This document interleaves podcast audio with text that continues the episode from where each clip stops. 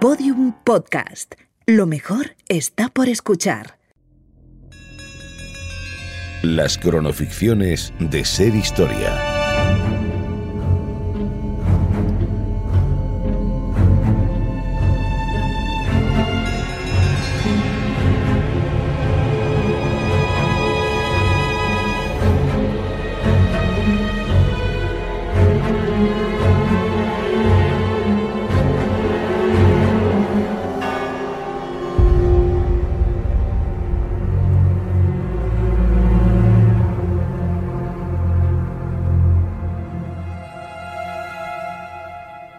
Muchas personas se dice que son adelantadas a su tiempo, gente visionaria, soñadora, gente que ha tenido muchos problemas en sus días que no hubieran tenido en tiempos posteriores. En realidad, los días posteriores son posibles gracias a la desubicación de estas personas, a sus revoluciones y a su terquedad. A estas personas las reconocemos bien. Es más difícil reconocer sobre el terreno a los desubicados espaciales, personas que a su desubicación temporal añaden una espacial personas, por ejemplo, que viven en la Tierra pero pertenecen al cielo. Esta es la historia de una de esas personas. Long Beach, California, 1920. Pero bueno, Amelia, para ya. Te estás comiendo todo mi algodón de azúcar. Dijiste que podía coger si me apetecía. Eso fue antes de comprobar que eras una glotona. ¿Por qué no te has comprado uno para ti? Porque me gasté el último dólar en la noria. Amelia, los aviones ya están preparados. Damas y caballeros, la exhibición aérea acrobática va a comenzar. Prepárense. Vamos, corre. ¡Oye, espera, mi algodón! de América. Los mejores Amelia, pilotos Amelia. conduciendo las naves ¿Has visto ese? El del avión verde. Creo que me acabo de enamorar. En cuanto su avión bese el suelo, le pediré que se case conmigo. Bueno, le pediré que me lo pida él. Tú ya me entiendes. Me parece muy bien. Así mientras os besáis yo le podré robar el avión. ¿Montarte en una de esas cosas? Tú estás chiflada. ¿No te gustaría volar como un pájaro? Flotar sobre la nada, moverse en tres dimensiones, tiene que ser muy emocionante. Oye, ¿qué le pasa a ese avión? ¿Está viniendo hacia aquí? Tienes razón, ese vuelo no es normal, desciende demasiado rápido. Está cayendo en picado. ¡Va a caer sobre! ¡Agáchate! ¡Al suelo! Uf, por poco. ¿Pero será posible? Y encima ahora se asoma y saluda. ¡Maldito loco! Sí. Maldito loco. Wow.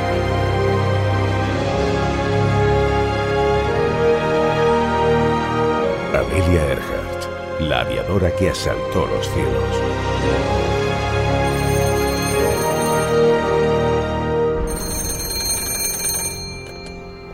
¿Residencia de los Erhard con quien quiere hablar? Sí, habla con la persona adecuada. ¿Ha visto el anuncio en la escuela de vuelo? Es un Kinner Ester de 1921, un solo motor, dos asientos, amarillo brillante. Mil dólares y tiene previsto salir de Kansas. El combustible va aparte. ¿Dónde quiere ir? Bueno, sí, sí que me importa, porque... Me da mala espina. Pregúntale por la mercancía.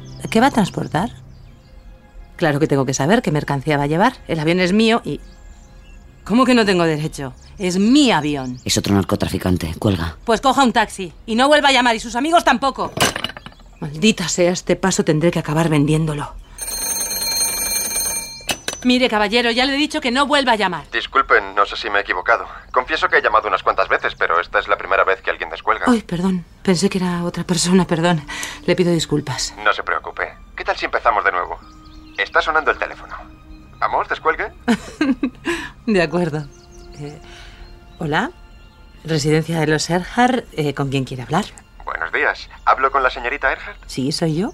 ¿Con quién hablo? Es un placer saludarla. Soy George Palmer Putnam, de Brewer and Warren. La editorial de Manhattan. Amelia, esta llamada es importante. Le escucho, señor Putman. Señorita Earhart, me gustaría conversar con usted en mi despacho de Nueva York. Quiero ofrecerle un trabajo, un reto o un desafío, no sé. En todo caso, le prometo que es una aventura. Pero por favor, tome asiento. ¿Le gustaría beber algo? No, gracias. Iré al grano, señorita Earhart. ¿Qué me diría si le propusiera ser la primera mujer en sobrevolar el Atlántico? Dios mío, Amelia, esto es muy grande. Pues. Claro que sí, me encantaría. Yo soy aviadora. Vaya, tiene usted coraje. Le seré sincero, no es usted la primera a la que he consultado, pero sí es la primera en aceptar el reto. Bueno, tampoco es que haya mucho de donde preguntar. Tu licencia de vuelo es la número 16. Sobrevolar el Atlántico, como sabrá, es una de las últimas fronteras. El año pasado Limber fue el primero en hacerlo en solitario. Muchos lo han intentado, pero habían muerto. ¿Usted no tiene miedo?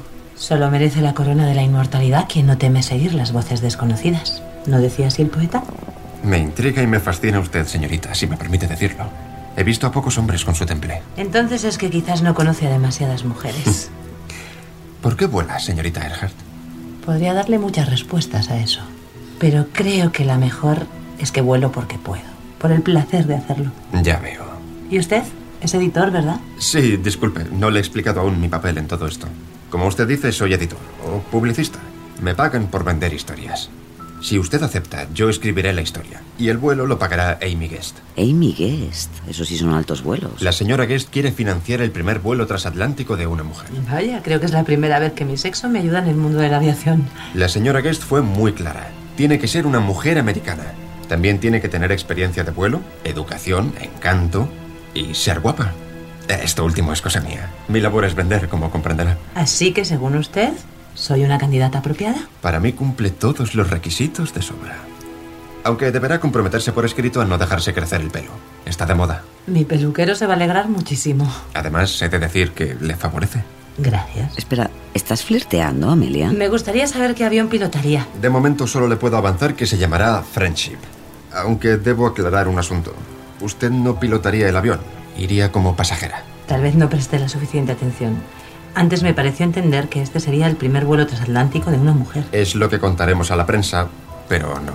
Hoy por hoy su historial de vuelo no está a la altura de una travesía de estas características. Honestamente, creo que aún no está preparada, señorita Earhart. Pero si esto sale bien, le aseguro que habrá más ocasiones. No sé si me agrada la idea de hacer este viaje como una carga y además tener que mentir. La tripulación firmará un contrato de confidencialidad. Nadie sabrá nada. Será su vuelo, Amelia. O tu fraude. Pero es verdad que sigue siendo una oportunidad, Amelia. Amelia, puedo estar equivocado, pero mi instinto me dice que está usted destinada a hacer grandes cosas. Acepte este reto. Será su pasaporte a mejores oportunidades. Con su actitud, nada ni nadie se interpondrán en su camino. Tienes razón. El mundo no se puede cambiar de una vez, pero tú sí puedes dar pasos para que empiece a hacerlo, Amelia. El aviador ya ha dicho que sí. Se llama Wilmer Bill Stultz. Acaba de completar con éxito el primer vuelo sin escalas entre Nueva York y La Habana. Antes fue piloto del ejército, pero le echaron. ¿Y dónde está ahora? En la isla de Terranova, a la espera de su llegada, calentando motores. Dígame, Amelia, ¿aceptará?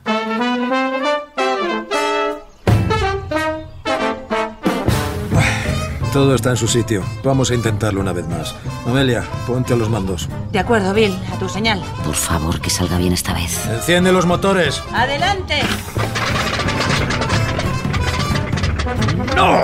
Otra vez la dio la maestra. ¡Joder! Volveremos a revisarlo y probaremos de nuevo. ¡No!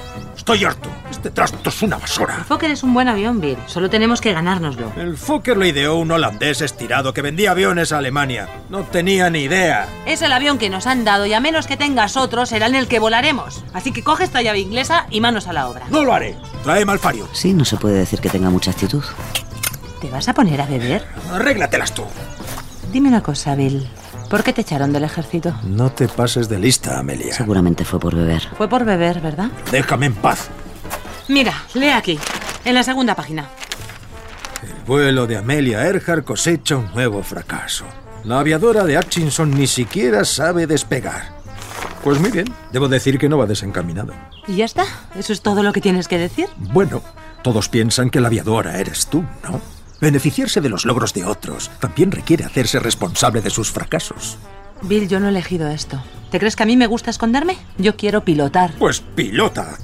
Toma, aquí tienes la gorra de capitán. ¡No me lo permiten! ¿Y por qué te sometes a esto? Porque soy aviadora, Bill, porque quiero volar. Este viaje es mi gran oportunidad para seguir volando mañana. No puedo negarme. Es una humillación. Sí, lo es. Pero tengo mucho tiempo por delante y espero poder limpiar mi nombre. Así no le vas a convencer a Amelia. Piensa mejor en lo que le debe de estar pasando a él. Bill, ¿qué más da lo que digan? ¿Qué más da lo que pongan los periódicos? Tú sabrás que has sido tú quien pilotaba este avión. Y yo también lo sabré. ¿No quieres limpiar tu nombre tú también? Aunque sea para poder mirarte en el espejo. ¿Qué? ¿Me acompañas a ver unas bujías? A ver si entre los dos hacemos que chispas, ¿eh? Desde luego, no sé cómo te han aguantado en casa todo este tiempo. Venga, vamos. Tres días después, los tres motores del Friendship respondieron a las órdenes de Bill y despegamos de Terranova. Yo me encargué de los instrumentos de navegación, pero se estropearon a mitad del viaje y volamos sin rumbo durante al menos medio día.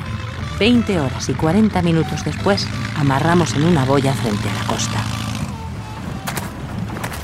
¡Qué desastre, Amelia! Aquí no hay nadie. ¿Dónde está la prensa? Pues probablemente donde deberíais haber aterrizado. ¿Qué más da? Lo importante es que lo hemos conseguido, Bill. Hemos cruzado el océano. Eh, oigan, ¿necesitan ayuda? Hola, ¿qué parte de Irlanda es esta? Irlanda queda al otro lado. Esto es Gales. Hemos llegado todavía más lejos, por eso no hay periodistas. ¿Pero quiénes son ustedes? Venimos de Estados Unidos. Bill ha pilotado el Brexit y yo le he asistido. ¿Pero qué haces? Se nos va a caer el pelo. Tú firmaste un contrato de confidencialidad, pero yo no. Tú has pilotado y yo soy la primera mujer en sobrevolar el océano. Esa es la verdad y me gusta como suena.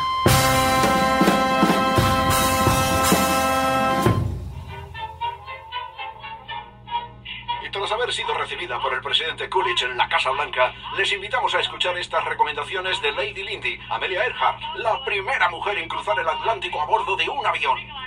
Gracias por dejarme entrar en sus casas. A la hora de viajar lo más importante es organizarse. Por eso yo nunca salgo de casa sin mis maletas forradas en terciopelo, con la garantía y calidad. Ya, corra a su tienda más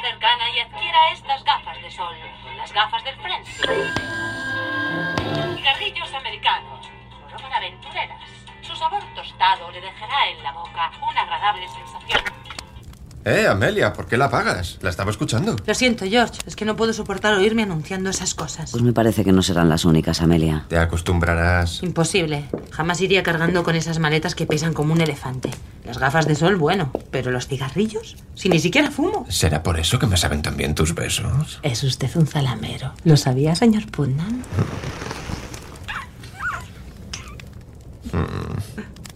Desde el primer momento en que entraste en mi despacho supe que la publicidad sería para ti lo más estresante. Pero tienes que aceptarlo. La marca Earhart debe estar siempre presente. Con cada anuncio financiamos unas pocas horas de tu próxima aventura. Porque supongo que quieres hacer más viajes. Sí, claro que quiero. Es que espero que sepas, Amelia, que si un día quisieras dejar de hacerlo, no pasaría nada. ¿Dejarlo? Un momento, ¿te está queriendo decir algo? ¿Por qué? ¿Qué ocurre? Amelia, estos meses a tu lado han sido maravillosos. ¿Para mí también? Da igual a quien preguntes, todos los americanos se sienten orgullosos de vivir en el mismo país que Lady Lindy. Pero ninguno de ellos es tan afortunado como lo estoy siendo yo. George, ¿qué sucede? Amelia, Oh, Dios mío, se ha puesto de rodillas. no quiero que esto se acabe nunca.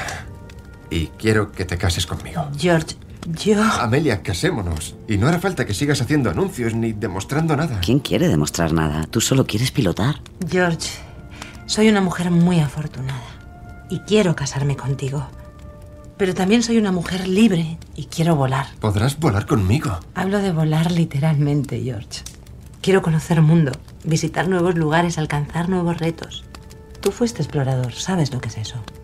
Tengo miedo de que tu petición de matrimonio sea en realidad la cuerda de una cometa.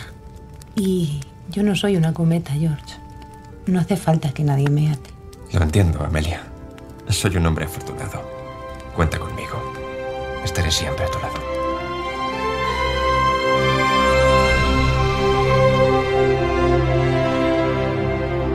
Todos los récords que firmé a partir de entonces jamás habrían sido posibles sin George. Me ayudó a conseguir el dinero para mi primer vuelo sin escalas de costa a costa de Estados Unidos. También impulsamos juntos la primera carrera aérea femenina a través del país. Participamos 99 mujeres y fue el germen de las 99, la primera asociación de aviadoras. Yo quería volar, volar, volar, de cualquier forma. Y verdaderamente George voló a tu lado. Amelia, ¿estás segura de que quieres montarte en esta cosa? Nada me apetece más. Vamos, no seas miedoso. No, gracias. Te esperaré aquí abajo. Ten cuidado. Está bien, pues vamos allá. ¡Arriba, buitre! ¡Arriba!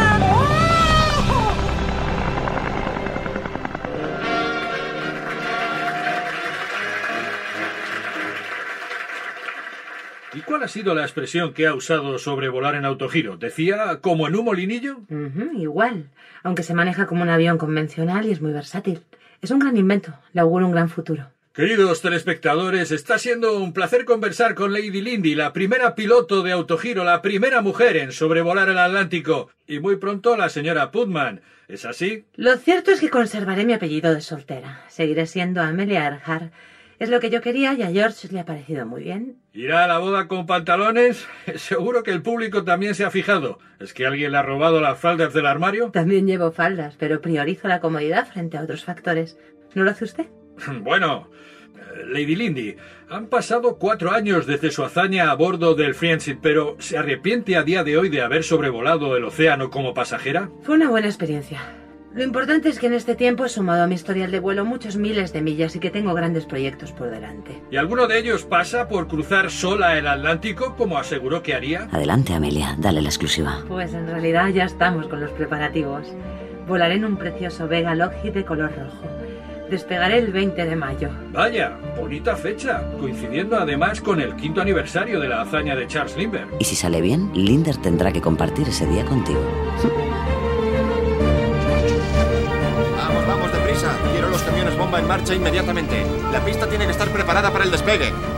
Amelia, por fin te encuentro. Repasemos el plan de vuelo. George, otra vez. Ya está todo repasado.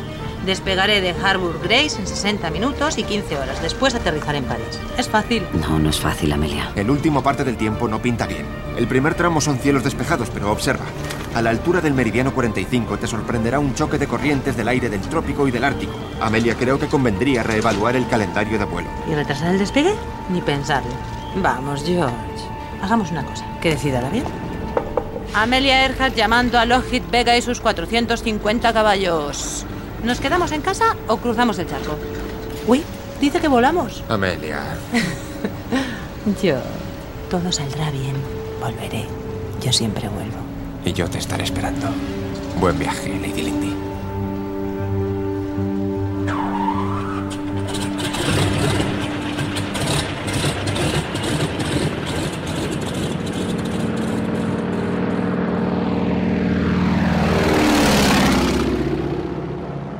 Diario de vuelo, 9 y 3 minutos de la noche.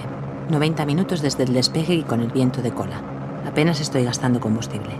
Mi ánimo está entero, aunque por el espejo ya no veo las luces de la costa este. Gracias a la luna llena, mi oscuridad no será total. Entrando en el reto. Las 12 en punto. La radio no funciona. No recibo ninguna comunicación con los buques de seguimiento. Además, la lectura de mi barómetro es preocupante. Todo indica que más adelante hay una tormenta esperándome. De repente me sentí... 37 minutos desde la medianoche. Los peores presagios se han hecho realidad a la altura del meridiano 45. El viento me zarandea como a un avión de papel. Para empeorar las cosas, el colector de escape de mi único motor se ha roto y hay llamas sobre la capota. No sé si lo conseguiré, pero juro que si hay una próxima vez será en un 547. Hace tanto frío en la cabina que mis palabras se convierten en vaho.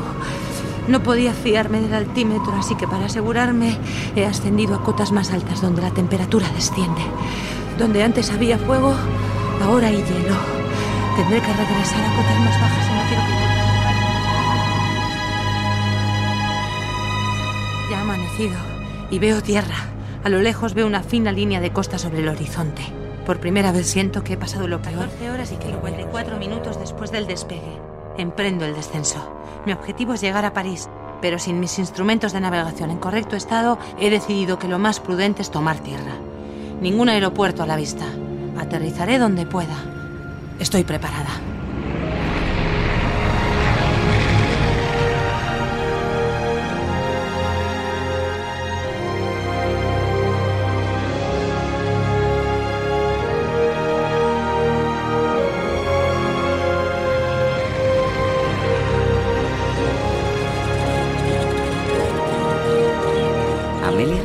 Foto pasará a la historia. Tu avión rojo culminando la epopeya en un campo de ovejas. Buenas tardes. Espero no haber asustado a sus animales. ¿Sería tan amable de decirme dónde estoy? ¿Dónde? Pues en el pastizal de Gallagher. ¿Y cuál es la localidad más cercana? Calmore, a una hora y media de Belfast. Irlanda, Amelia. ¡Lo he conseguido! ¡Lo he conseguido! ¿Quién es usted? ¡Lo he conseguido! El 21 de mayo de 1932 cumplí varios récords. Primera mujer en hacer un vuelo solitario en el Atlántico y primera persona en cruzar el océano dos veces, con marca de velocidad. Aquel día me convertí también en la piloto con más millas de travesía sin escalas. En Estados Unidos me llovieron los premios y recibí la medalla de oro de manos del presidente Hoover. Tocaste el cielo con las manos, pero nadie te enseñó a volver a poner los pies en el suelo.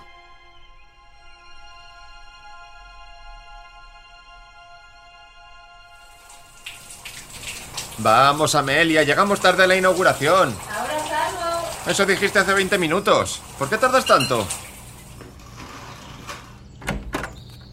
Sécate, deprisa. Ese aeropuerto no se va a inaugurar solo. ¿Pero qué diablos te pasa? Díselo a Amelia. Lo descubrirá aunque intentes ocultárselo. Ya, ya, ya lo sé. Estás cansada de inauguraciones, ¿es eso? Sí, no me apetece. Ya hemos hablado de esto. Soy aviadora, no un mono de feria. Estos actos y la publicidad son para financiar tu laboratorio de vuelo. ¿O cómo crees que pagas tus experimentos? Soy aviadora. Eso ya me lo has dicho. Díselo de una vez. Echo de menos volar. Amelia, vuelas todas las semanas. No es lo mismo, George. Hablo de volar, como antes. Como cuando cruzabas océanos enteros. Necesito mi último vuelo, George. Quiero dar la vuelta al mundo en avión. ¿La vuelta al mundo? Tengo que intentarlo. He sopesado cuidadosamente cada uno de los detalles. Con este viaje a mis espaldas, la vida será más completa y rica. Después será divertido envejecer. Lo harás, piense yo lo que piense. Te quiero tanto. Béseme usted, señor Putnam. Pero aquel iba a ser el último beso que recibiría de sus labios. El 1 de junio de 1937, el Electra despegó de Miami con Amelia a los mandos y con Fred Noonan a la navegación. Recorrieron juntos 22.000 millas a través de Sudamérica, África y Asia. Un mes después habían llegado a Nueva Guinea. Electra y Tasca, según nuestros cálculos estamos sobre el objetivo. Cambio. El objetivo era la isla de Howland, donde repostarían por última vez para cruzar el Pacífico, la última etapa del viaje. Desde el mar, el Itasca les ayudaba a orientarse. Itasca al Electra, no vemos su aparato. Confirmen ubicación, cambio. Pero Howland era una isla tan pequeña que casi no se podía ver desde el aire. Y ese día el cielo se nubló. Electra y Tasca, no localizamos la isla. Estamos dando vueltas La comunicación es muy inestable. Electra, salten de frecuencia a la 0052, cambio. Electra y Tasca, no podemos entenderles. Donamos bajo dirección a. Cambien de frecuencia a la 0052. En este espectro la comunicación no es sostenible, cambio.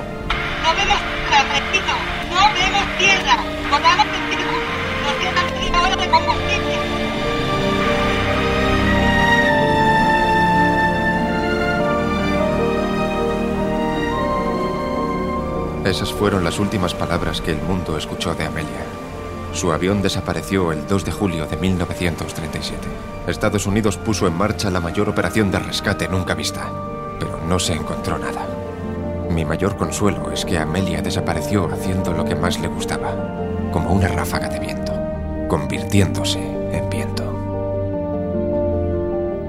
Solo merece la corona de la inmortalidad quien, Quien no teme no teme seguir, seguir las voces desconocidas.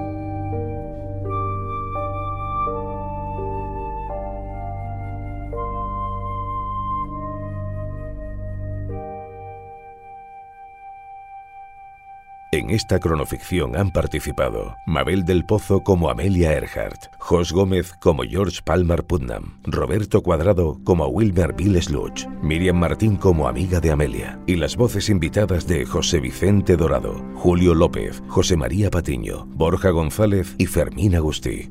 Guión de Alejandro Silva y Mona León Siminiani. Con la colaboración en el programa de Juan Ochoa. Realización y diseño sonoro Noé Guillén y Mona León Siminiani. Producción Fermín Agustí. Dirección Mona León Siminiani. Este relato es una ficción. No obstante, está basado en hechos y personajes reales. Cualquier parecido con la realidad puede o no ser una coincidencia. Todos los episodios y contenidos adicionales en podiumpodcast.com y en nuestra aplicación disponible para dispositivos iOS y Android.